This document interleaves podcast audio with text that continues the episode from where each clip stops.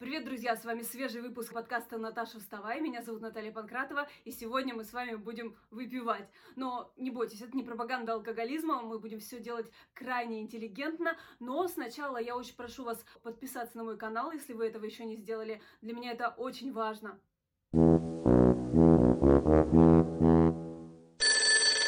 Ничего, что я тебя, как бы, мы же с тобой Конечно, не раз выпивали. Товарищи телезрители и слушатели, мы очень давно друг друга знаем и любим, поэтому Да. мы можем Мы а, еще э, немного так давно фривольно. друг друга знаем и любим, что мы даже ламбруско когда-то вместе пили. То есть э, А теперь, наверное, ламбруска считается вообще неприличным, да, для тебя? ламбруско считается пить неприличным. То есть люди нашего возраста поймут, сколько нам лет и какого мы поколения, и как давно мы друг друга знаем, что мы еще ламбруско вместе пили. Нет повода не выпить, потому что у меня в гостях человек, который не только знает все о благородном алкоголе, но и учит других правильно его употреблять. Ну, вообще, это сейчас общественный тренд. Пандемия очень сильно увеличила продажи алкоголя во всех странах, которые закро- затронул коронакризис. То есть выпивать и, возможно, даже разбираться в вине, интересоваться им мы стали гораздо больше. Знаешь, а, я сейчас себя отследила, что мне, в принципе, тяжело показать, что я сижу с бокалом. Ты для себя это... Ну, короче, вот это же все равно алкоголь. Ну, Э, я не вижу, то есть я не пью никогда для того, чтобы напиться. А, Я, наверное, по пальцам одной руки можно пересчитать случаи, когда я действительно была под шафе. Это крайне редко. И, а когда вино– это работа, то- так ну вообще об этом даже речи не идет. Но для меня это даже не для настроения, нет, а скорее ам, для того, чтобы какое-то эстетическое и гастрономическое удовольствие получить. Вот так. Вот Людмила Горчакова только что сказала, что вино это ее работа, и мне кажется, здесь я должна рассказать ее историю. Вкратце. Она много лет работала тележурналистом на федеральном канале, репортажи, новости, документальные фильмы, и вот какое-то время она делала программу о путешествиях. И однажды судьба забросила ее в страну, которая очень активно занимается виноделием. Людмила об этом расскажет чуть позже.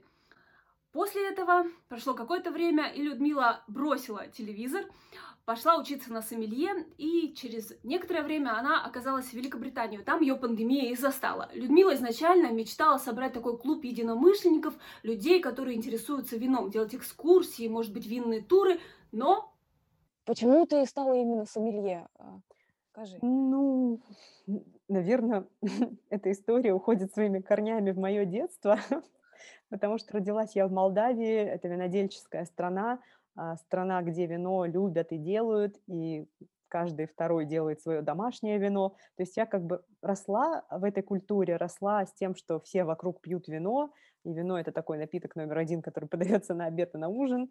И А, все во- вот почему у тебя не было, знаешь, вот этого вот. Нет, у меня не было того, что вино это Да, плохо, что вино вино это э, ай-яй-яй, это алкоголь. Вот как бы у тебя Нет, не да, было. Нет, да, то есть я как-то, ну, не с детства, конечно, но с подросткового возраста как-то мы с сестрой тоже могли там запросто за ужином с родителями выпить немножко вина, а, как-то это было частью всегда нашей нормальной жизни, э- это не считалось каким-то злом, да, никогда. А, Но, да, долгое время это был просто интерес, просто какая-то вот любовь к хорошему вину, а потом я начала снимать travel-шоу, программу про путешествия. Сначала на телеканале «Мир» я снимала «С миру по нитке». Мы э, с моей коллегой Викой Заволжской снимали «С миру по нитке». И мы много путешествовали, и, разумеется, рассказывая о разных странах и регионах мира, так или иначе ты затрагиваешь тему еды, гастрономических традиций, и в том числе тему напитков, которые в этой стране делают и употребляют. Это не обязательно может быть вино, да, но в том числе вот как-то тема виноделия, вина а, часть, частенько как-то всплывала на наших съемках. То есть мы снимали виноделов, мы ездили на виноградники.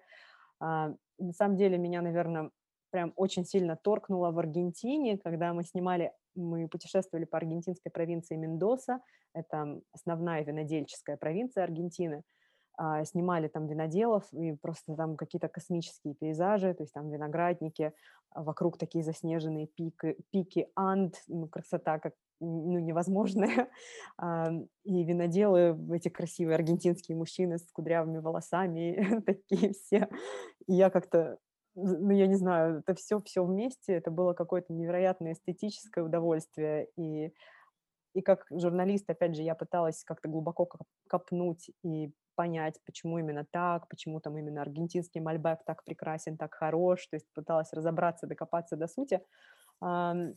И вот, наверное, да, такая волна профессионального интереса началась именно тогда. И как-то именно в Аргентине меня торкнуло. Я так стояла на виноградниках, думала, блин, я хочу быть частью вот этого всего.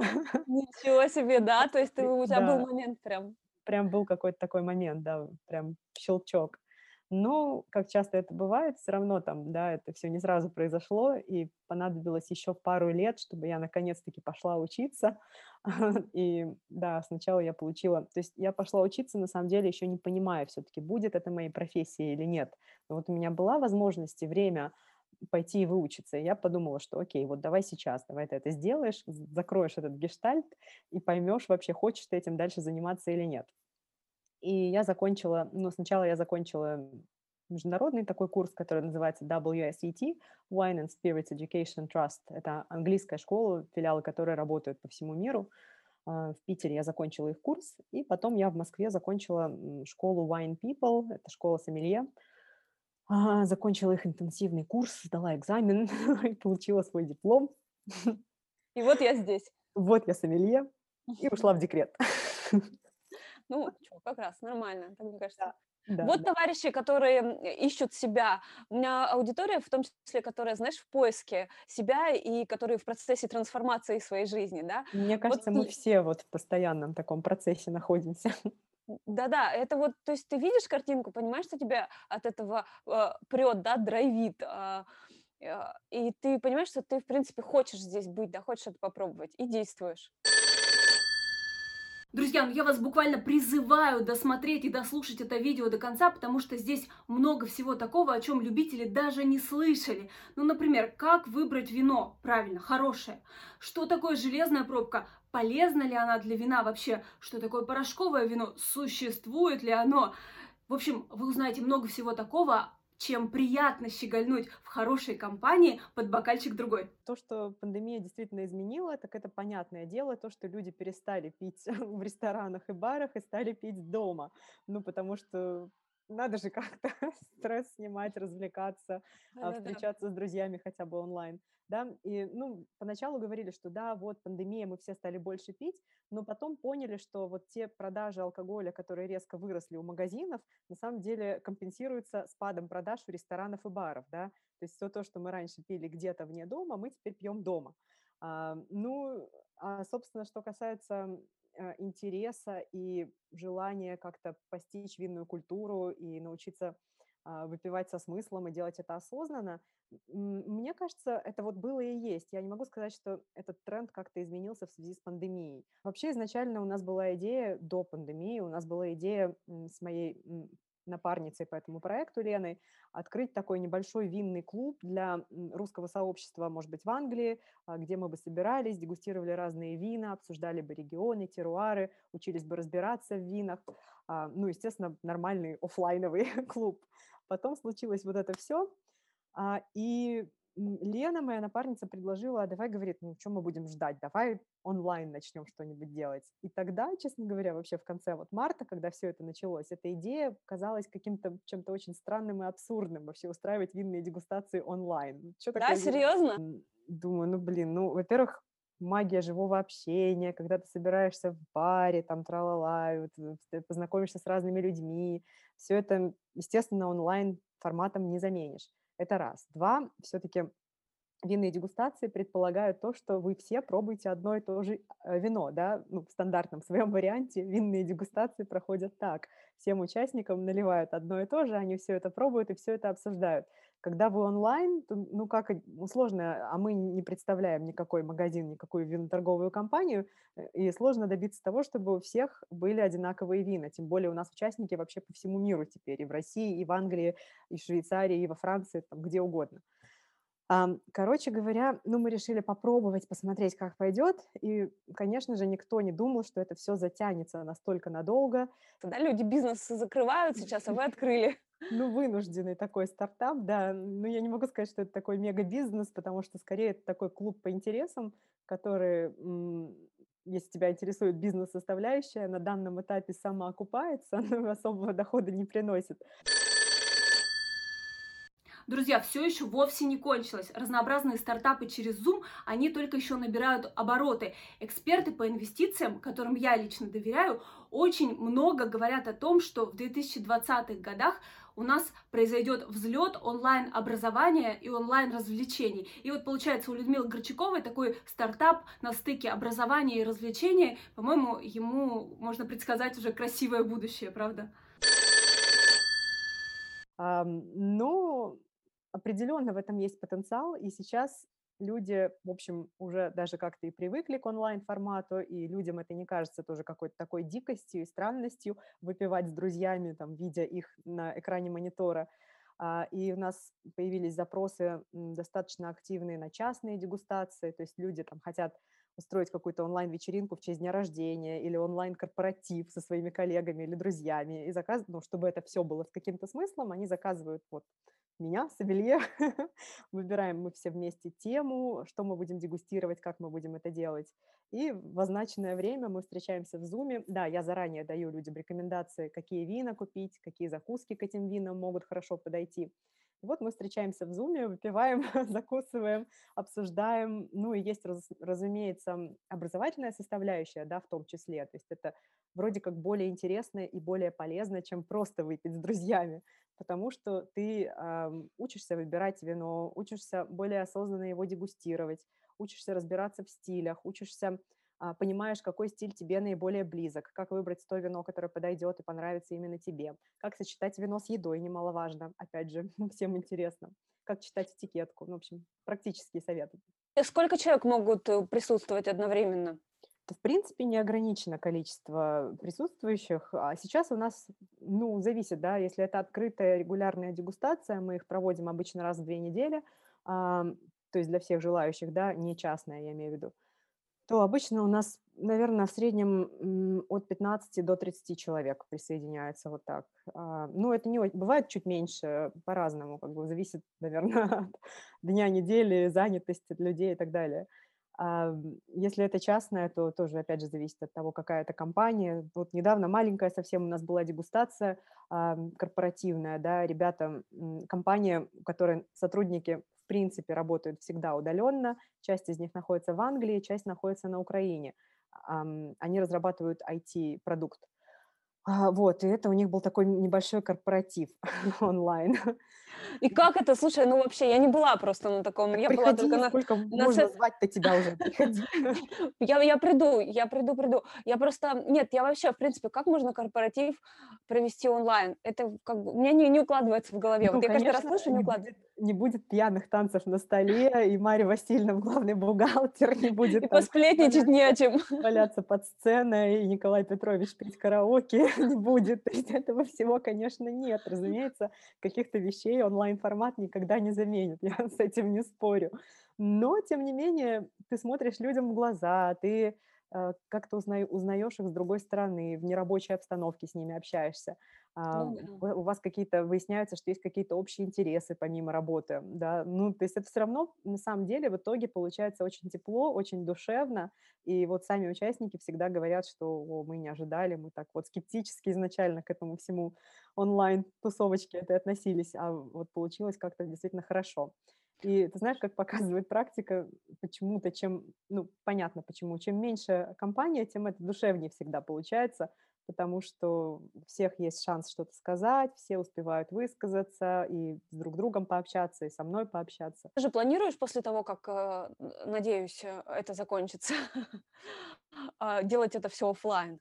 Ну, конечно, хотелось бы, хотелось бы. У нас даже был вот тут один, один оффлайн ивент, как мы успели до второго локдауна с Леной, моей напарницей. Мы организовали тур на английскую винодельню для, ну, в принципе, для всех желающих. Ну, была небольшая группа, 8 человек, нет, 10 человек, да.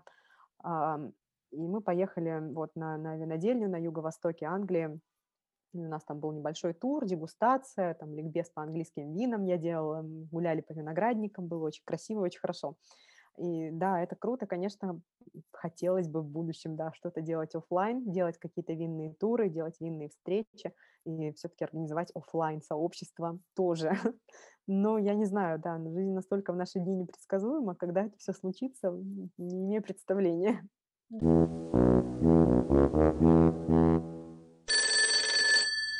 Вот еще не выпила ни разу, что мы с тобой разговариваем. Я потому даже- что говорю, да, да. И Да, знаешь, что ты пьешь? же- Что ты пьешь? У меня, а, слушай, так оно на, на видео прям черное, да, вино. На самом деле такого насыщенного пурпурного цвета. А, Это Кот Дюрон, вино из Южной Роны, Франция. На самом деле это мое, наверное, вообще этот регион, это мой любимый а, регион для осенних вечеров. Вот так. М, Да, потому что очень южное, очень теплое в ароматике всегда вино, такое согревающее, приятное, с таким приятным всегда, ну, часто оттенков сухих трав ароматных, типа тимьяна, розмарина, базилика, лаванды, там много-много всего. В общем, оно такое, да, согревающее, какое-то уютное очень.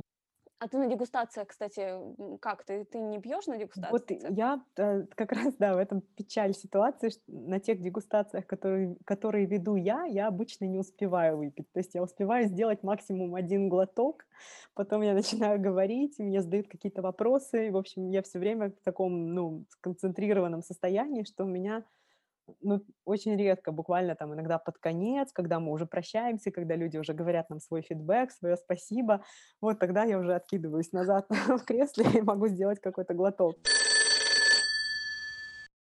Ну, наконец, то, чего все ждали, ликбез о вине. Лично для меня в этом разговоре, а я, конечно, его уже слышала, все было полезно. Открытие следовало за открытием. Э, Это правда, что вот бокал, бокал нельзя держать за, за вот это вот, за само, за сам Ну, бокал? а Наташ, условно? можно все, что тебе нравится и что тебе удобно на самом деле, но Мгм. вообще профессионалы держат за ножку, либо вот так, да, потому что, во-первых, ты нагреваешь вино, когда ты держишь бокал за чашу, а во-вторых, ну просто некрасиво, что на бокале остаются твои там отпечатки жир- Да, жирных да. пальцев, Да. которыми ты только что там ела жареную картошку или еще что-то. Ну не обязательно, даже если ты ничего не ела, все равно отпечатки пальцев останутся, это некрасиво, неэстетично.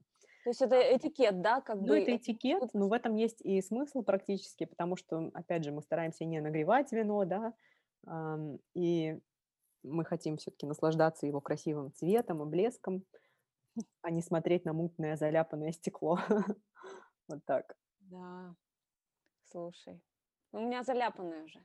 Ну, меня все время на самом деле коробит, когда в фильмах, особенно голливудских, показывают какое-нибудь там типа высшее общество, ам, и вот они на каком-то красивом ужине, какой-то fine dining, красивый ресторан, и вот они все сидят в вечерних платьях и вот так вот держат бокал.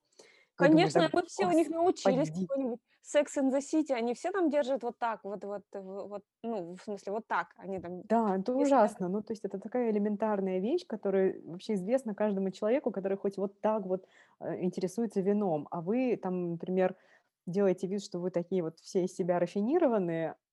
Ну и неужели никто не нашелся во всей съемочной группе, который бы вам сказал, что, ребята, А может, это не общемировая какая-то нет, это тема? абсолютно общемировая тема, да, абсолютно всем там известно, что тем, кто вином немножко интересуется, что бокал мы держим за ножку.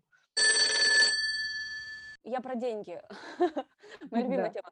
А, Люсь, а сколько стоит, вот сколько может стоить бутылка нормального вина? Вот от Ой, этот вопрос я не люблю, вот, ну, потому что сложно на него ответить всегда. Ну, я вот помню, как э, Леонид Парфенов сказал, от 10 евро. От 10 евро где? В Европе или в России? Я думаю, в России, наверное, он имел В в виду. России, хорошо. В Европе, если ты поедешь в винодельческую страну, например, в Испанию, можно до 10 евро, за 5 евро можно найти прекрасное испанское вино в самой Испании, да. Но если это испанское вино экспортируется куда-либо, конечно же, оно должно стоить дороже, чем 5 евро, потому что пошлины, налоги там и так далее, ты понимаешь. В России, наверное, я соглашусь, да, 10 евро. 10 евро это что, 800 рублей? Какой сейчас курс? Люся, уже 900, Уже 900. Эх. даже больше. Ну, да, я думаю, что так, примерно 900 рублей, да. Но а, не нужно все-таки списывать со счетов российские вина, которые тоже бывают очень хорошими, хотя большинство из них тоже стоит дороже 900 рублей, большинство хороших российских вин. А как узнать, что это хорошее вино? Скажи, пожалуйста. Я так А, сразу, лю- как? Ну, вот так правда, в вот. Ну, смотри, а есть... Так, с чего бы начать? Хорошо, возьмем Старый Свет, Европу, да? Франция, Италия, Испания, Германия, Португалия. Да? В этих странах работает так называемая система апелляционов. То есть апелляцион– это небольшой а, винный регион, который производит вина с защищенным географическим наименованием. То есть там а, в этом апелляционе существуют строгие правила, какой сорт винограда, какие технологии, какая урожайность, вообще строгий контроль за каждым, каждым этапом производства этого вина. И, конечно же, отдельные апелляционы получают только те регионы, те теруары, так называемые, которые считаются наиболее ценными, наиболее интересными, а, которые могут давать вина с узнаваемым стилем, вина с уникальными характеристиками. Да? То есть критерий номер один– смотреть, есть ли все-таки у вина так называемая категория защищенного географического наименования. Как это М, и Да, это вот там написано, что Да. вино защищенного. Мгм. Да, ну да, скорее всего, даже на русском языке будет на оборотной стороне этикетки написано, что вино защищенным географическим наименованием. Ам, Если смотреть на лицевую сторону этикетки, то тут зависит от страны. А, Например, во Франции это будет аббревиатура АОЦ или АОП на этикетке, Appellation d'origine contrôlée или Appellation d'origine protégée. Извините, мой французский, те, кто на нем говорят, произношение у меня никудышное. А, Ну, в общем, это АОЦ или АОП аббревиатура на Очень лицевой стороне этикетки. А, Если это испанское вино, то будет аббревиатура, а, это самая высшая категория испанских вин, это ДОК, но это только Риоха и Приорат, а, DOCA, да, ДОК, а, Мгм. либо ДО. ДО а, де- Denominación de Origen, да, тоже, собственно, защищенное географическое наименование. ДО– это испанские вина. Ам, Итальянские ДОК тоже. Ну, в общем, очень похоже. ДОК будет. De Origine на- Controllata. На обратной стороне этикетки, правильно? Обычно это указывается на лицевой стороне этикетки. На Прям вот на лицевой. да, внизу там будет под, под э, наименованием самого вина или производителя будет написано. Ну, если вы не найдете на лицевой этой информации, то да, переверните, прочитайте обратную этикетку, обратную сторону этикетки. А в России, собственно, все это переводится, и, скорее всего, да, будет по-русски написано даже, что вино с защищенным географическим наименованием. То есть это уже критерий номер один, что есть какой-то контроль, достаточно строгий за производством этого вина, это раз. А два, сама местность, с которой это вино происходит, она интересна и цена, и уникальна. И, в общем, условия там сложились хорошие для производства вина. Ам, вот, что еще? Ну, А вот скажи мне, а вот пробки, да, все говорят, пробки должны быть э, из настоящего пробкового дерева. Это так? А, нет, коротко отвечу, что нет. А, Может быть и так, и так, да. Смотри, прелесть пробок из настоящего, э, пробок из натурального дерева, из коркового дерева в том, что они пропускают кислород. Но в этом же их недостаток и их проблема. То есть, с одной стороны, когда ты делаешь вино, которое делается и предназначено для длительной выдержки, и это очень качественный виноград, это прекрасный теруар, и предполагается, что это вино будет дозревать в бутылке и обогащаться там вкусами и ароматами в бутылке, да, а, будет лежать в погребе у кого-то, а, там, может быть, десятилетия, может быть, даже дольше, то, безусловно, нужна натуральная пробка, потому что это та пробка, которая пропускает кислород, и а, при контакте с кислородом, собственно, вино будет развиваться и обогащаться. Да, Мгм. но с другой стороны, у, ам, с другой стороны, у натуральных пробок есть проблема. Это, во-первых, пробковая болезнь, так называемая. Это всякие бактерии, микроорганизмы, которые живут на коре этого пробкового дерева, и иногда их не получается там все полностью удалить в процессе обработки пробки, и они попадают в вино, и в вине развиваются всякие неприятные такие плесневые, мокрокартонные, то есть а, вино пахнет плесенью или мокрым картоном или чем-то таким, тогда это, или не свежей газетой, то это пробковая болезнь. М. Это раз. А два, если вино неправильно, а, например, хранилось, а, если, например, вино хранилось не в горизонтальном положении, бутылки нужно, нужно хранить в горизонтальном положении, должен быть всегда контакт пробки и вина, чтобы пробка смачивалась вином и не пересыхала. А если вино хранилось долго вертикально, пробка пересохла, начала пропускать слишком много кислорода, а, вино, скорее всего, окислится и начнет превращаться в уксус. То есть процесс оксидации начнется в вине. Слушай, ну нет в А, нет а в если мы России. говорим, слушай, вот а если мы говорим о винтовых пробках, то вообще никакой проблемы нет. Если вино, большинство вин, которые поступают в наши магазины, они на самом деле не предназначены для там длительной-длительной выдержки, а делаются для того, чтобы их выпить в течение пяти лет. И никакого, в общем, контакта с кислородом им не нужно, и не предполагается, что они как-то будут меняться и развиваться в бутылке. И самое милое дело закрыть это вино винтовой пробкой, никаких проблем. Обычный. Ну, винтовой, Вот, да, вот этой, которая закручивается. Железненькое такое. Мгм. Железненькой, да, металлической. То есть нет риска, что будет пробковая болезнь, нет риска, что проникнет кислород, вино окислится, а вино все равно будет выпито молодым, и, в общем, никаких проблем, винтовая пробка – милое дело. А молодое вино это значит до пяти лет, да? Ну, молодое. Ну, как бы, нет, ну, строго говоря, молодое вино – это вообще в пределах там первого года жизни, там, или первых двух лет жизни. А, ну, наверное, правильно сказать, не молодым будет выпито, а будет выпито в течение пяти лет, давай так скажем, вот так. Слушай, а, ну, получается, во всяких там а, Биллах, а, а, Дикси, Магнитах, а, что еще у нас существует здесь? Все бутылки стоят вот так вот, Ну, солдатиками. нет, я ни разу не сталкивалась с тем, чтобы я вот купила вино в супермаркете, и оно оказалось каким-то испорченным. Хотя нет, один раз у меня было такое здесь, в Англии, не в Москве. А, Мы купили вино красное, я уже, кстати, не помню даже какое, но мы открыли, и оно прям очень сильно пахло уксусом, орехами, то есть у него явные были признаки окисления, оксидации. Ну, мы совершенно спокойно открытую бутылку отнесли обратно в супермаркет. Здесь с этим очень строго, и вообще желание покупателя и слово покупателя всегда закон. То есть мы отнесли, нам вернули деньги вообще без вопросов. Вот. Но обычно, да, в супермаркетах за этим следят, ротация этих бутылок регулярная, поток людей большой, все покупается, все обновляется, так что все окей. То есть можно покупать, да? Ты меня успокоила. Можно. А то я как-то как раз от тебя слышала эту фразу, что типа да, э, там может быть не очень хорошее. Я теперь, знаешь, прихожу в супермаркет, ну и думаю, нет, здесь нельзя. Надо, надо Ну, а, надо смотреть на этикетку, смотреть на производителя. Опять же, есть всякие приложения. Ну, я не очень люблю Вивина, честно говоря, потому что Вивина– это такая прям вот свалка типа Фейсбука, куда там все там диванные эксперты, туда пишут все, кому не лень. А Это что такое? Это приложение какое-то? Я Да, не да, Vivino– это очень известное большое приложение а, для смартфонов, где ты можешь, то есть ты можешь либо забить туда любое вино, там найти с рейтингами, с там, кучей отзывов покупателей, либо ты можешь даже просканировать этикетку этого вина в супермаркете, и тебе тут же там вылезут рейтинги и отзывы покупателей, либо ты даже, что прекрасно, вообще в ресторане можешь просканировать винную карту, меню, да, винное, и тебе тоже там вылезет, вылезет список этих вин в Vivino с их рейтингами, с их отзывами. Ну, насколько можно этому доверять, то есть тут нужно прям делить и фильтровать, потому что, ну, правда, все, кому не лень, туда пишут, и там люди, которые и разбираются, и не разбираются в винах, пишут туда свои отзывы. Но, тем не менее, можно, да, использовать. Слушай, Да. а как ты к российским винам? Ты уже начала про это говорить, но вот как ты относишься к российским винам и виноделам, э, винодельням? Вот э, как узнать, что это российское вино можно пить? Потому что мы же все с представлениями, что у нас все из порошка. э, Слушай, вот этот миф про вина из порошка, ну, правда, я не знаю, откуда он взялся, но trust me, вообще. Серьезно? Нет, не- это миф? Ну, я знаю, ну, это какой-то...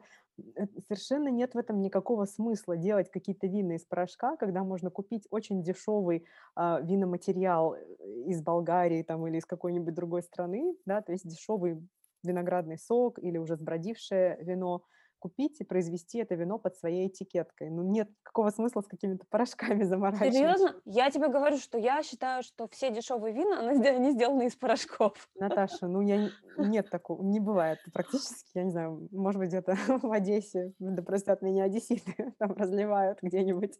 Э, Там, мне кажется, свой виноградик плохой. Да, да, хотя у них свой виноград хороший, действительно. Ну нет смысла, правда, столько дешевого виноматериала там из какой-нибудь, там, даже из моей родной Молдавии можно купить. Зачем, да? Ну просто зачем? И у нас в стране тоже в Краснодарском крае, на Кубани, опять же в Крыму, да, растет, на Дону очень много растет винограда.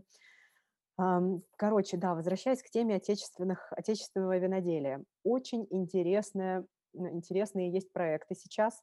А, оно очень классно, интересно развивается, и я хорошо отношусь к отечественным винам, ко многим из них, да, действительно появляются и маленькие, небольшие частные семейные винодельни, которые с большим вниманием относятся и к виноградникам, и ко всем, там, каждой стадии процесса, делают очень достойный продукт. Я, ну, я не знаю, называть что? Да скажи, это? скажи, конечно. Ну, допустим, слушают. вот э, из региона э, долина Дона стоит обязательно попробовать Ведерникова, винодельня Ведерников, их вина. А потом Кубань, разумеется, это самая главная наша виноградная житница российская. А там огромное количество интересных проектов. Это Левкадия, разумеется, а, это усадьба Раевская, а, это Бюрнье, это, господи, что Голубицкое Estate, по-моему, у них называется. Что еще? Сейчас я даже себе записала, чтобы, чтобы не забыть никого. Так, кого же я забыла сейчас? А, да, винодельня Сикоры, конечно же, тоже семейный небольшой проект, тоже очень интересный на Кубани. Ну, в общем, их на самом деле очень-очень много. Гай-Кодзор, Дивноморское, да, действительно хорошие, достойные вина. Потом есть Крым, да, можно спорить о том, к какой стране он относится, но, тем не менее, крымские вина а, в России доступны, их достаточно много, они интересные, а, и их стоит попробовать. Есть относительно недорогие, доступные по цене, по цене вина от э, производителя, который называется «Солнечная долина». Большой производитель, сейчас у них прям замечательные вина, они тоже там очень-очень с вниманием относятся и к виноградникам, и производство полностью там, по-моему, обновили все оборудование. Короче, да, и у них классные автохтонные сорта крымские, те, которые растут только в Крыму. Mm-hmm. Они с ними много экспериментируют. То есть солнечная долина, да, трай – Мастрай, а, потом есть Эссе, хорошая винодельня крымская. А, есть а, Валерий Захарин, известный крымский винодел, тоже очень интересные у него вина. Но есть такая топовая линейка, это Павел Швец и Олег Репин, это две такие звезды крымского виноделия. Павел Швец – это Упа Winery, у него называется винодельня Упа.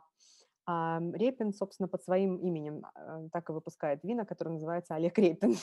Слушай, под собственным брендом, да. А как люди становятся виноделами? Это же совершенно новое, наверное, для наших мест профессия. Или это все-таки было? Было? Ну, новое. У нас со времен князя Голицына еще вино делается. Мне есть... кажется, что Советский Союз mm-hmm. это все убил. Нет? Это что-то... Нет, наоборот. Ну как, ты имеешь в виду во время вырубки виноградников убил?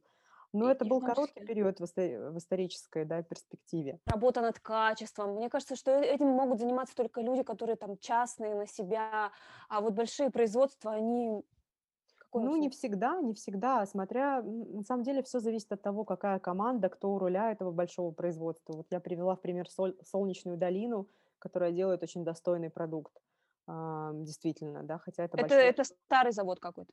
Ну да, он, по-моему, еще, по-моему, еще Голицын его и основал, если я не ошибаюсь. Ого. А, ну, то есть, да, он один из старых таких заводов крымских.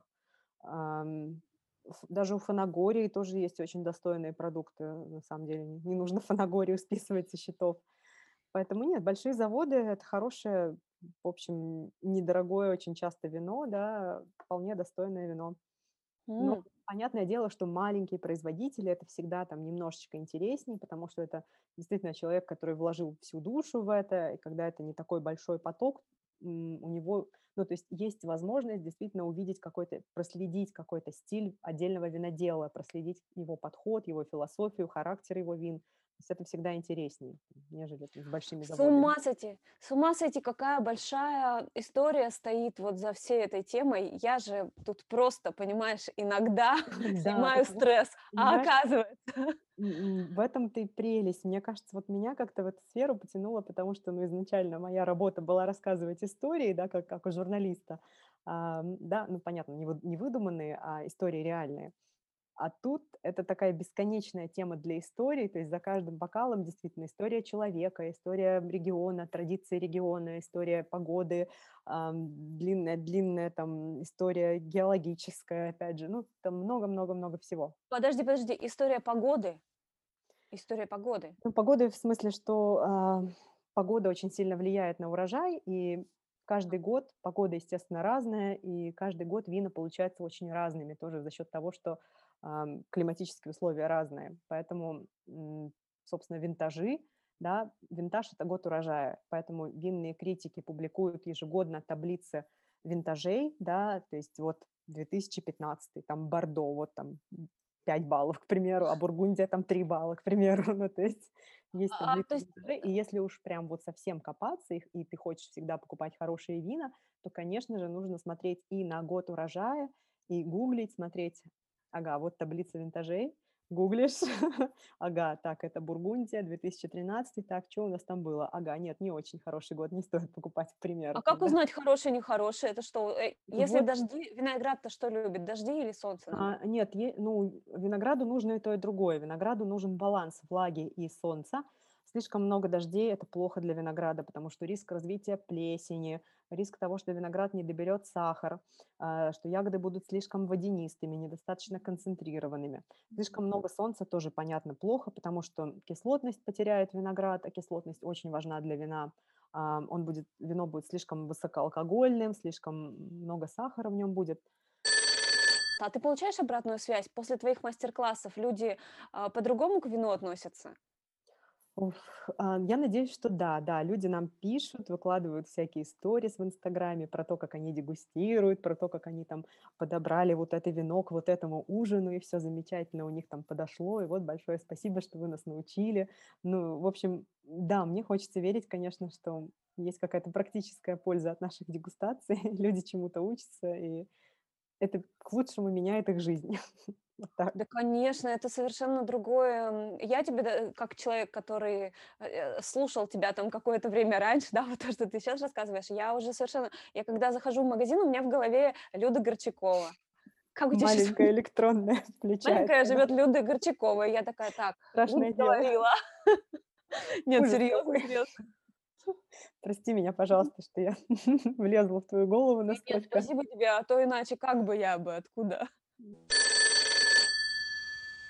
Ну что, друзья, это был очередной выпуск видео подкаста «Наташа, вставай». Меня зовут Наталья Панкратова. Я вас приглашаю писать в комментарии все свои предложения, пожелания, вопросы, ставить лайки этому видео и подписываться на мой канал, если вы этого еще не сделали. Все ссылки на проекты, о которых мы говорили, я оставлю в описании. Вам желаю всего хорошего. Пока!